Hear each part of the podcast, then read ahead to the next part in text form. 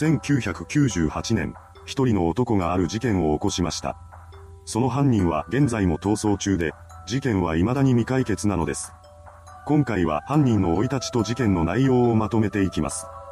1969年7月31日、後に事件を起こすこととなる男小暮博士が群馬県前橋市で生まれました。小暮家はごくごく一般的な家庭で、これといった問題はなかったようです。そんな家庭で育った彼は周囲の人とコミュニケーションを取るのが苦手な少年でした。それは年を重ねても変わりません。工業高校を卒業した後の小暮は運送会社に就職してトラック運転手として働き始めるのですが、そこでも周りには馴染めていませんでした。ただ、仕事はちゃんとこなしていたらしく、彼の勤務態度は非常に良かったとされています。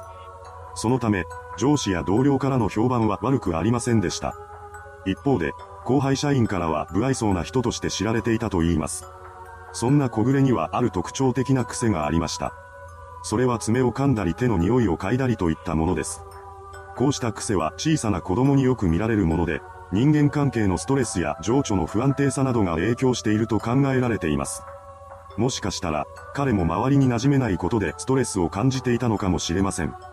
職場でそのような姿を見せていた小暮ですが、彼は1995年にある一人の女性との出会いを果たします。その女性とは、小暮が配送業者として納品している先のドラッグストアに勤める店員でした。そのため、出会いとは言ってもそれは仕事上のものです。当時彼女は高校を卒業したばかりでした。そして卒業後の就職先となったのが群馬県高崎市内のドラッグストアだったのです。彼女はその仕事にやりがいを感じていたらしく、一生懸命に働いていました。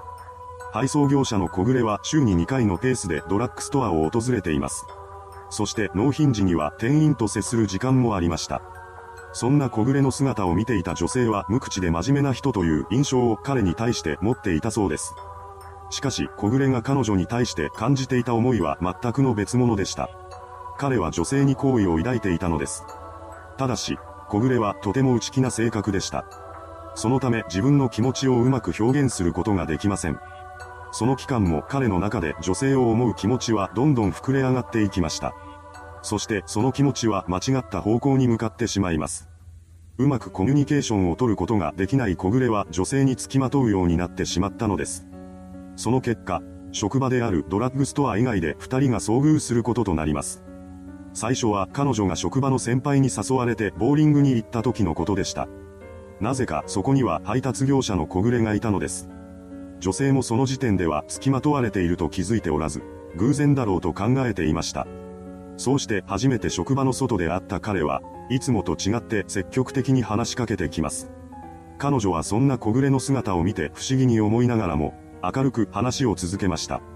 その中で女性は車の運転が好きということを話しています。するとそれを聞いた彼は自分も運転が趣味で車が好きだと迫ってきました。こうして小暮は彼女への思いを深めていったのです。そして後日、彼は女性が好きだと言っていたスポーツカーを購入しています。その上で小暮は彼女の職場を訪れ、嬉しそうに車を購入したと語っていたようです。そんな彼の姿を見て、女性は違和感を覚えるようになっていました。彼女が困惑していることに気づかない小暮は購入したスポーツカーを口実にしてデートの誘いをします。女性はこれを断りました。それでも彼が諦めることはありません。小暮は仕事でドラッグストアを訪れるたびに必ずデートの誘いをします。彼女は毎回これを断っていました。すると、小暮の付きまといはよりひどいものになってしまいます。なんと女性の帰りを待ち伏せし、その後をつけるようになっていったのです。そして彼女の実家を突き止めた小暮は住所を元に電話番号を調べ、しつこく電話をかけてくるようになります。現代ならば明らかなストーカー行為として警察が介入することも可能ですが、当時はまだストーカー規制法などもできていませんでした。また、職場で会わなければならない人ということもあり、女性は曖昧な対応しかできなかったようです。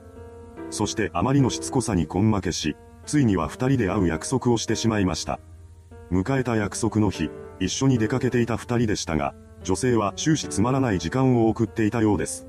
その一方で、小暮は幸せな時間を感じていました。そして彼女への思いは完全に暴走してしまいます。それからというもの、彼は毎日電話をかけてくるようになりました。さらには多額の金品を貢いだり、実家に押しかけてきたりするなどといった行為にまで及ぶようになっていきます。こうした姿に恐怖を感じるようになった女性は勤務先であるドラッグストアの店長にそれまで起きていたことを相談しました。これを受けた店長は従業員である彼女の身を案じ、ある対策を考えます。それは小暮が店を訪れた際には女性を隠れさせ、二人が会う機会をなくすというものでした。これによってドラッグストア内で遭遇することはなくなりました。するとこの効果が現れたのか、実家への電話も徐々にかかってこなくなります。しかし、それは一時的なものに過ぎませんでした。ある日、仕事と関係ないタイミングで小暮がドラッグストアに姿を現したのです。彼が仕事で来るときは対策を講じていたものの、そのようにして急に来る場合は女性を隠れさせることができませんでした。彼の姿に気づいた店長はその前に立ちふさがり、女性が怖がっているということを言い放ちます。ですが、その言葉が小暮に届くことはありませんでした。彼の付きまといは解決されるどころかエスカレートしていきます。実家への度重なる電話も再び始まりました。また、別の日には女性の車のワイパーに手紙が挟まれていることもあったそうです。そこにはまた二人で会いたいといった内容が記されていました。それを読んだ彼女は恐怖のどん底に叩き落とされます。結局、その後も小暮のストーカー行為が収まることはなく、ついには2年にも及ぶこととなりました。娘の安全を脅かす男に対して女性の両親は怒りを感じており、ある日の父親は小暮のことを怒鳴りつけています。しかし、これも意味をなしませんでした。それどころか、小暮は筋違いな怒りすら感じていたようです。そして問題が解決しないまま1997年が終わり、世の中は1998年を迎えました。年始め、小暮が納品にやってくる日が訪れます。ですが、やってきたドライバーは全くの別人でした。何でも、小暮はすでに会社を辞めているというのです。その人物の話によると、小暮は仕事始めの日である1月4日に、辞めますとの一言を会社の掲示板に残して消えたとのことでした。これを聞いた女性は安堵します。もうあの男に会わなくていいんだ。きっとそのように考えていたのでしょう。しかし、小暮は最悪の形で再び彼女の前に姿を現すこととなるのです。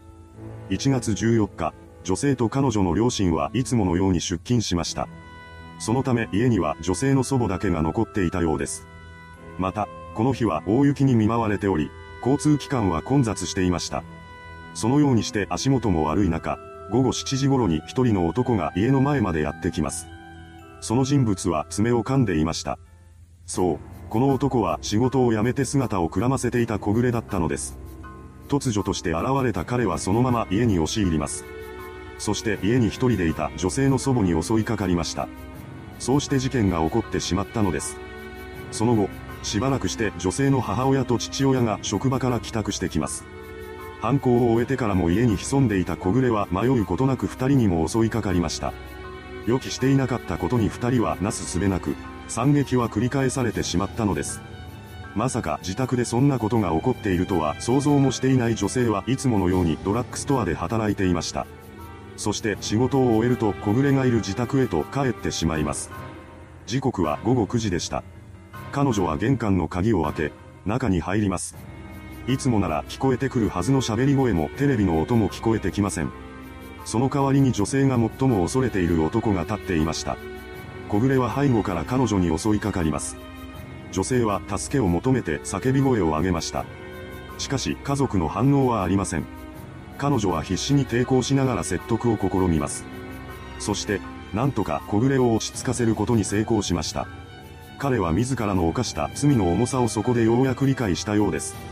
それ以上何かをすることもなく、現場から逃げていきました。一人残された女性はすぐさま警察に通報します。それを受けて駆けつけてきた警察官が倒れている3人を見つけ、彼女も家族の身に何が起きていたのかを知ることとなったのです。一方、現場を出た後の小暮は車で逃走していました。その姿を何人かの人が目撃しています。警察は犯人を指名手配し、必死になってその行方を追いました。ですが、一週間ほどで彼の目撃情報は途絶えてしまいます。その後もたびたび情報は入るものの、どれも信憑性が疑われるもので、警察がそれを頼りに捜査を進めても結局は空振りに終わってしまうのです。そこで警察は2007年に小暮を捜査特別報酬金制度の対象に指定しました。これによって小暮の逮捕につながる有力情報を提供した人には300万円が支払われることとなっています。ですが、その後も有力情報が入ることはなく、現在も小暮は逮捕されていません。一方、突然家族を奪われた被害者遺族の女性は市民団体空の会に参加し、時効撤廃の活動などを行っています。また、2018年に彼女は小暮に対して約1億370万円の損害賠償を求める民事訴訟を起こしました。しかし、相手取られている小暮はまだ逮捕すらされていません。いかがでしたでしょうか？しつこいストーカー行為の末に女性の家族を奪った犯人。奴は自らの罪に向き合おうとせず、そのまま現場から姿を消してしまいました。一刻も早く小暮が捕まることを願うばかりです。それではご視聴ありがとうございました。